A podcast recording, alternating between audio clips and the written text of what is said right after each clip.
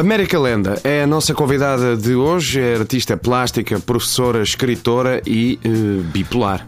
Curioso uh, que ponha as coisas nesses termos, uh, porque de facto esta minha condição às vezes parece uma profissão, não é? Isto de facto dá muito trabalho, tanto posso estar radiante como no minuto a seguir profundamente infeliz. Eh, e nem todas as mulheres são assim, não é? É difícil fazer planos. Eh, eu nunca sei quando é que me dá vontade eh, de esganar um, não é? Quando é que se apercebeu desta sua condição? Infelizmente, em minha casa hum, éramos todos uh, bipolares, uh, não é? Eu, uh, os meus pais, a minha avó, mesmo o cão era de luas, não é? E portanto, pronto, a pessoa habitua-se, acha tudo normal, não é? Mas quando estava com pessoas de fora, ou levava gente lá à casa, se calhar, não, com certeza apercebia-se. Uh, nem por isso. Uh, sabe que o único, o único amigo que eu tinha uh, era o Alfredo. ora, o Alfredo era esquizofrénico, não é? Diagnosticado. Portanto, ele já, já tinha lá a vida dele, não é? Para andar a reparar ainda na minha.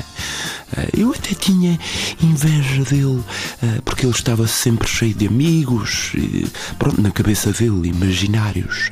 Mas pronto, é uma companhia, não é? Porque a pessoa já sabe, nunca está bem, não é?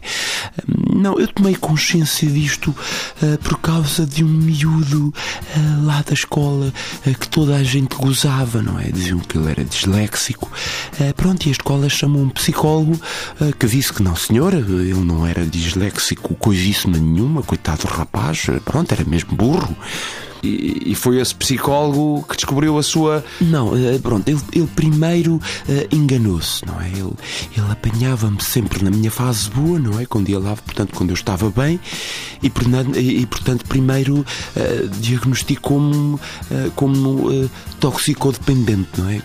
O que pode ser um bocado estranho, pronto, para uma rapariga de 8 anos pronto, também não ajudou muito ele ter-me visto no recreio eh, a brincar com os amigos do Alfredo, não é? Pronto, o que a gente não faz pelos amigos.